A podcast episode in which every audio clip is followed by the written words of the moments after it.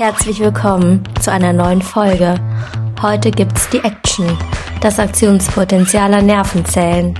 Frage, was verursacht eigentlich Multiple Sklerose? Und warum lähmt oder tötet das Gift eines Fisches namens Fugo den Menschen? Wenn wir die Aktion von Muskeln stören in Form von ja, gestörte Aktionspotenziale oder das Verhindern, dass diese ausgelöst werden, dann kommt es zu solchen schweren Folgen. Vielleicht kennst du ja auch jemanden in deinem Umkreis, der an Krankheiten wie Multiple Sklerose oder Parkinson leidet. Das sind ja, die Ursachen da liegen ganz klar auf der Ebene der Nervenzellen. Und wir haben ja schon in der letzten Folge verstanden, wie das Ruhepotenzial der Nervenzellen zustande kommt. Und wenn es diese Aktion nicht gibt, das sogenannte Aktionspotenzial, dann kommt es zu muskulären Problemen, wie bei Multipler Sklerose, wobei diese Krankheit auch viele verschiedene Formen hat.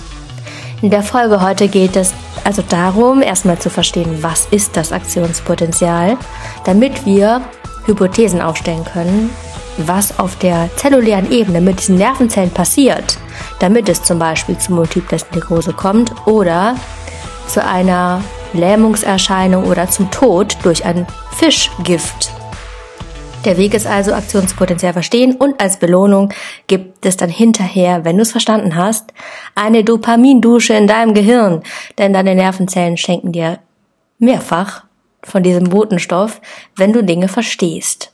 Falls du zwischendurch abschaltest, dann wahrscheinlich, weil du dir deine Dopamindusche auf anderem Weg holst, zum Beispiel durch das Antippen von Nachrichten, Symbolen auf dem Handy, nur als Beispiel. Triebkraft dafür, dass jetzt hier beim Aktionspotenzial bestimmte Veränderungen an der Nervenzelle vorliegen, sind, wie wir schon in der letzten Folge besprochen haben, immer Konzentrationsgefälle und Potentialdifferenzen. Ach du je, schon wieder diese komplizierten Begriffe. Wir machen als Einstieg eine kurze Wiederholung. Das heißt, ich stelle jetzt ein paar Fragen und du kannst überlegen, ob du die beantworten kannst. Frage Nummer eins: welche Ionen liegen im Inneren der Nervenzelle vor allem vor, also größtenteils? Die Antwort, es sind Kaliumionen und negative organische Anionen. Natürlich gibt's die auch außerhalb der Nervenzelle, aber im Inneren überwiegen sie. Und natürlich die Folgefrage, welche Ionen sind außerhalb der Nervenzelle besonders vertreten? Da lautet die Antwort vor allem Natriumion und Chloridanion. Die positiv geladenen Teilchen nennt man Kation, die negativen Anion. Soweit. Das Ruhepotenzial. Welchen Betrag hat das im Ruhezustand? So ungefähr. Das liegt bei ungefähr minus 65 Millivolt und da kommt es drauf an, welche Tiere man sich anschaut oder welche Organismen. Da findet man auch in der Literatur unterschiedliche Werte. Nicht so schlimm, auf jeden Fall ist es meistens negativ, weil innerhalb des Neurons mehr negative Ionen vorliegen als außerhalb. Okay, wir starten mit dem Aktionspotenzial. Let's go. Man unterscheidet da verschiedene Phasen, und zwar einmal die Phase, wo es ja in Ruhe vorliegt und dann wird das Axon gereizt in den Versuchen, die man so anschaut, meistens durch einen elektrischen Impuls. Das steht stellvertretend dafür, dass Aktionspotenziale von anderen Nervenzellen sozusagen eintreffen. Und danach kommt eine Phase, die wird als Depolarisationsphase bezeichnet, dann eine Repolarisation und dann eine Hyperpolarisation. Also mal wieder schöne Fachbegriffe. Auch hier schau in die Show Notes und schau dir das Skript dazu an, was hier verlinkt ist. Ich führe dich jetzt durch die einzelnen Phasen durch. Phase 1. Wir haben, wie wir im Ruhepotenzial, in der Ruhepotenzialfolge gehört haben, gelernt haben, wissen wir, dass in Ruhezustand die spannungsabhängigen Natriumkanäle geschlossen sind und die spannungsabhängigen Kaliumkanäle ebenfalls. Das einzige, was offen ist im Ruhezustand, sind die Kalium-Hintergrundkanäle, die in der Abbildung meistens nicht dargestellt sind. Wenn jetzt das Axon gereizt wird, dann passiert Folgendes. Diese Natriumkanäle, die haben ein spannungsgesteuertes Tor oder bekommen es mit, wenn sich, äh, wenn ein Reiz auf das Axon einwirkt oder wenn eine Erregung weitergeleitet wird, wodurch die Natriumkanäle dann sich öffnen und zwar nur eine Millisekunde, also ganz kurz. Und entsprechend dieser des Konzentrationsgefälles und der Potentialdifferenz, also weil außen äh, viele Natriumionen sind und außen äh, innen wenig. Toll, das habe ich schon genau falsch gemacht. Also außen viel, innen wenig. Deswegen bestreben oder gibt es ein Bestreben nach Konzentrationsausgleich. Die Ionen fließen ins Innere der Zelle, wodurch natürlich dann das Membranpotenzial extrem nach oben geht, denn Natriumionen sind positiv geladen und wenn die ins Innere strömen, wird es im Inneren positiver. Dadurch steigt das Membranpotenzial dann an dieser winzigen Stelle auf 30 Millivolt, also auf plus 30 Millivolt. Im Vergleich zu vorher von minus 65 Millivolt ist es schon ein großer Unterschied, wodurch dann in der Ableitung, also in dem Graphen, so ein Peak nach oben zu sehen ist. Gleichzeitig ist es so, dass die Kaliumkanäle, die sind immer noch geschlossen an der Stelle, aber weitere Natriumkanäle in unmittelbarer Umgebung öffnen sich auch. Das heißt, die Erregungsleitung erfolgt entlang des Axons und Natriumionen, die jetzt rein diffundieren, die verteilen sich so in Form von kleinen lokalen Strömchen in eine Richtung, sodass dann die weiteren Natriumkanäle in der Umgebung geöffnet werden. Das ist die Depolarisation, denn das Potenzial wird sozusagen umgedreht. Von sehr negativ wird es auf relativ positiv umgeswitcht. Die nächste Phase ist die Repolarisation, das heißt, es geht wieder zurück und das erfolgt so, dass jetzt diese Kaliumkanäle, die spannungsgesteuert sind, sich öffnen. Gleichzeitig schließen sich die Natriumkanäle. Und zwar haben die so eine kleine Proteinkugel, die sich in die Öffnung reinschiebt, wodurch dann der Natriumstrom unterbrochen wird und Kaliumion wiederum dann von innen nach außen strömen, auch entlang des Konzentrationsgefälles. Und weil Kaliumionen positiv geladen sind und jetzt diese positive Ladung wieder raus darf, ist es so, dass das Membranpotenzial wieder Richtung Ruhepotenzial kommt. Also von positiv auf negativ in Richtung der minus 65 Millivolt, mit denen wir angefangen haben. Weil aber die Kalium-Hintergrundkanäle immer noch offen sind, die sind ja immer offen, ist es so, dass jetzt eine neue Phase beginnt, nämlich die Hyperpolarisation in dem Moment, wo Kaliumionen ausströmen und zusätzlich durch die Hintergrundkanäle auch noch Kaliumionen raus dürfen, geht das Membranpotenzial sogar noch unter die minus 65 Millivolt, also bis sogar minus 80 Millivolt. Das ist der sogenannte Undershoot, also es geht noch unter das Ruhepotenzial. Das ist aber schnell auch wieder aufgehoben, denn wir haben die Natrium-Kalium-Pumpe, die dafür sorgt, dass das Ganze wieder ins richtige Gleichgewicht kommt.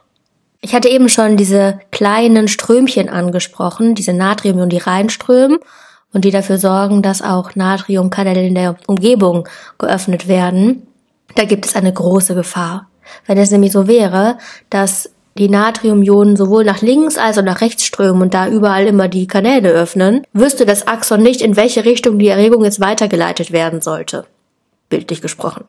Und darum gibt es ein Phänomen, das bezeichnet man als Refraktärzeit, in der nämlich kein Aktionspotenzial möglich ist, weil die Natriumkanäle ein bisschen länger geschlossen sind, nachdem sie gerade das Aktionspotenzial in die Wege geleitet haben. Man spricht hier von der absoluten Refraktärzeit. Das heißt, das ist die Zeit, die Phase, in der kein Aktionspotenzial möglich ist an der einen Stelle im Axon, weil die spannungsabhängigen Natriumkanäle geschlossen sind. Und deswegen kann kein retrograder, also rückwärtsgerichteter Transport oder rückwärtsgerichtetes Aktionspotenzial erfolgen. Es gibt nach der absoluten Refraktärzeit noch eine kurze Zeit, in der es ein bisschen schwieriger ist, das Aktionspotenzial auszulösen. Und das ist genau in der Phase, wo diese Hyperpolarisation noch andauert. Denn hier ist es so, dass das Membranpotenzial eben sehr negativ ist, also unter dem Ruhepotenzial, wodurch dann die der Reiz oder die Erregung wesentlich höher sein muss, damit das Aktionspotenzial erneut ausgelöst werden kann. Also insgesamt kann man sich merken, die Refraktärzeit hat damit zu tun, dass Natriumkanäle, die spannungsabhängig sind, noch ein bisschen brauchen, um sich wieder zu öffnen, wodurch die Erregungsleitung nur in eine Richtung erfolgen kann, und zwar in Richtung zum Endknöpfchen der Nervenzelle. Ganz oft wird auch das Alles- oder Nichts-Prinzip erwähnt, mit der ein Aktionspotenzial ausgelöst wird.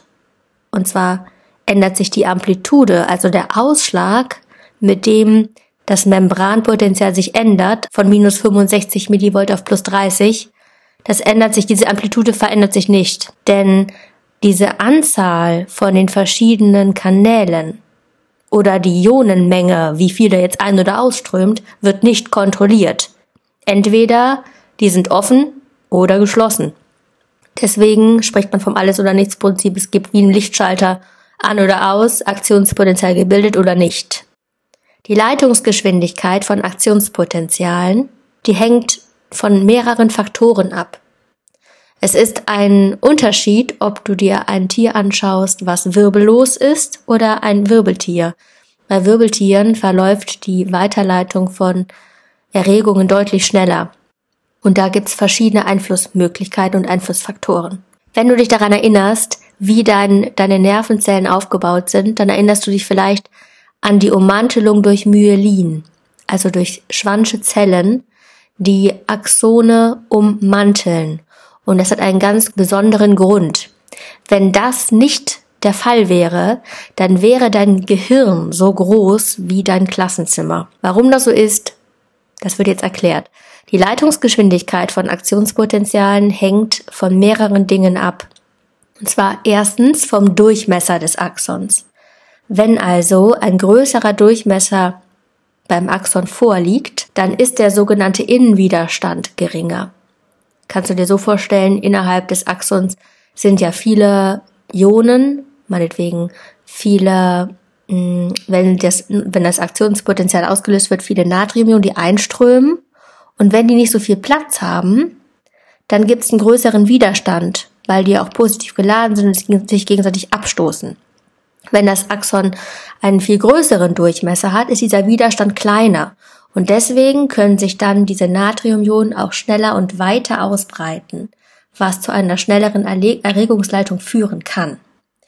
Und das ist gekoppelt an den zweiten Faktor. Also der erste war Axon-Durchmesser. Und der zweite Faktor ist der Einfluss der Myelinscheiden, der Schwanschen Zellen, die Axone umwickeln.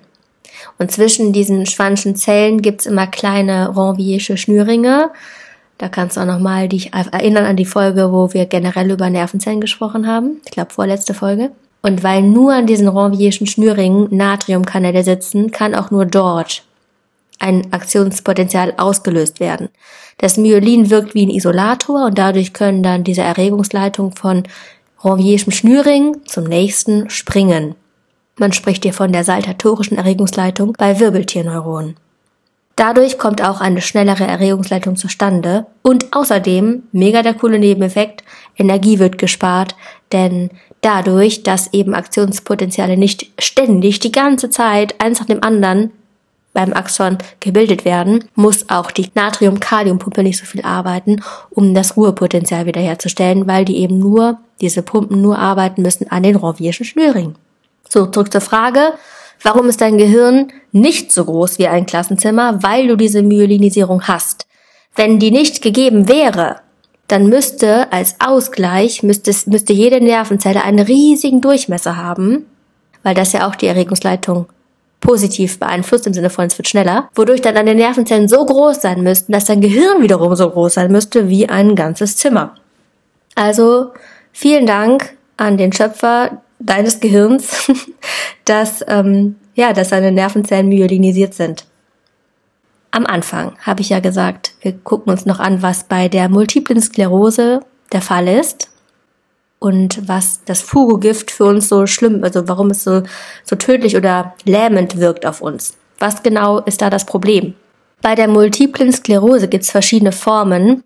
Einmal gibt es die Form der akuten Demyelinisierung, das heißt, dass die Myelinschicht fehlt und dass Natriumkanäle an der Stelle auch überhaupt nicht mehr vorhanden sind. Dazu kommt es dann, also dadurch kommt es dazu, dass Aktionspotenziale gar nicht mehr gebildet werden, weil die einströmenden Natriumionen gar nicht mehr so weit fließen können, dass sie weitere Kanäle öffnen von innen und diese Isolation wegbleibt. Dann gibt es die chronische Demyelinisierung, was für ein wundervolles Wort. Chronische Demyelinisierung. Da ist es so, dass die Myelinschicht fehlt, aber Natriumkanäle vorhanden sind. Und das verhindert zumindest nicht, dass Aktionspotenziale ausbleiben. Also umgekehrt gesagt, es können Aktionspotenziale weiterhin entstehen entlang des Axons, aber da die Isolation fehlt, dauert es viel länger. Bei degenerierten Axonen, auch eine weitere Form, ist es der Fall, dass die Nervenfaser komplett verkürzt ist, wodurch die Nervenzellen nicht mehr in Kontakt zueinander stehen und hier gibt es dann keine Erregungsleitung. Was die Folgen sind, wenn bei der akuten Demyelinisierung gar keine Isolation mehr da ist und auch keine Natriumkanäle vorhanden sind, heißt das, es werden keine Erregungen weitergeleitet, was bedeutet, dass auch gar keine Muskeln irgendwelche Informationen darüber bekommen, dass sie kontrahieren sollen zum Beispiel, wodurch die Bewegung eingeschränkt ist. Bei degenerierten Axonen ist es klar, da kommt gar keine, kommen gar keine Aktionspotenziale mehr am Axon an. Und da ist es dann natürlich so, dass, ähm, ja, dass die Muskeln nicht aktiviert werden können oder dass sie nicht kontrahieren. Diese Multiple Sklerose ist die Krankheit der tausend Gesichter oder so. Auf jeden Fall kann man diese, dieses Krankheitsbild damit erklären, dass Aktionspotenziale nur begrenzt weitergeleitet werden an manchen Stellen. Dann gibt es noch diesen Fall von diesem Fisch Fugu, der so Stacheln hat. Und in den Stacheln ist das Gift Tetrodotoxin. Das ist total crazy auch, weil die Leute, die diesen Fisch, das ist eine Delikatesse tatsächlich, also es gibt diesen, diese Delikatesse können nur ausgebildete Köche zubereiten und nur mutige Esser sollten sich darauf einlassen, denn es kommt trotz der Zubereitung von diesen ausgebildeten Köchen öfter mal zum Todesfall. Das ist so in, im asiatischen Raum besonders ein Trend oder eine Delikatesse. Da kann man, wenn man sich die Analyse, äh, wenn man sich so eine Ableitung anschaut, also das Membranpotenzial, da sieht man, wenn man die, das Membranpotenzial vergleicht zwischen normal, also dem normalen Aktionspotenzial und dem Potenzial, was entsteht, wenn das Gift wirkt an einem Axon, dann sieht man, dass die Depolarisation den Wert von plus 30 Millivolt gar nicht erst erreicht. Also das knickt irgendwann viel früher ein. Und außerdem wird das Ruhepotenzial nur sehr langsam wieder erreicht. Jetzt ist es ganz oft so, dass man Aufgaben bekommt, wo man Erklärungen finden muss, warum das wie sich ändert. Und der Grund hier ist, dass die Natriumkanäle hier beeinflusst sind. Wenn nämlich, ja, wenn die Depolarisation nicht erfolgen kann, das hat ja damit zu tun, dass Natriumionen in die Zelle einströmen. Das heißt, das passiert irgendwie nicht. Was genau dann im Detail mit dem Gift passiert, da kann man auch Hypothesen aufstellen. Vielleicht sind die blockiert oder ja, wahrscheinlich sind sie blockiert, aber das ist, wie gesagt, eine Möglichkeit der Hypothese. Da kann man überlegen. Wichtig ist eben den Zusammenhang zwischen, ja, zwischen dem Membranpotenzial und dem, was da wahrscheinlich beeinträchtigt wird, diesen Zusammenhang aufzudecken. In dem Fall Natriumkanäle. Dass es so langsam absinkt, dieses Membranpotenzial wieder aufs Ruhepotenzial. Auch hier wieder guckt am besten ins Skript, da packe ich euch so eine Ableitung von ähm, Tetrodotoxin-Aktionspotenzialen ähm, äh, auf jeden Fall ins Skript rein. Dann seht ihr, dass es langsam abfällt. Und das kann man damit erklären, dass die Kalium-Hintergrundkanäle geöffnet sind, aber nicht die spannungsgesteuerten und dadurch wieder ein langsamer Ausgleich der Ladung stattfinden kann. Die Folgen bei diesem Tetrodotoxin sind, dass die Muskeln gelähmt werden, weil natürlich kann hier auch kein Aktionspotenzial stattfinden. Und im dramatischen Fall ist es so, dass dann die Atemmuskulatur aussetzt und dann kommt es zum Tod. Es gibt kein Gegengift. Wenn man aber schnell handelt, dann kann man durch Aktivkohlekonsum das Gift wohl im Magen-Darm-Trakt binden. Soweit. Das war's zum Thema Aktionspotenzial. In der nächsten Woche geht es dann um das Thema Synapsen, wie Informationen von Nervenzelle zu Nervenzelle weitergegeben werden. Du kannst gerne Feedback und Fragen an biologopodcast.googlemail.com schicken oder über Instagram at biologopodcast. Empfehle auch super gern Biologo weiter, falls du Leute kennst, die auch fürs Abi lernen gerade zum Beispiel. Und bewerte den Podcast, wenn du die Möglichkeit hast, nochmal bei Apple Podcast. Dann bis zur nächsten Folge. Viel Erfolg beim Lernen. Mach's gut. Ciao.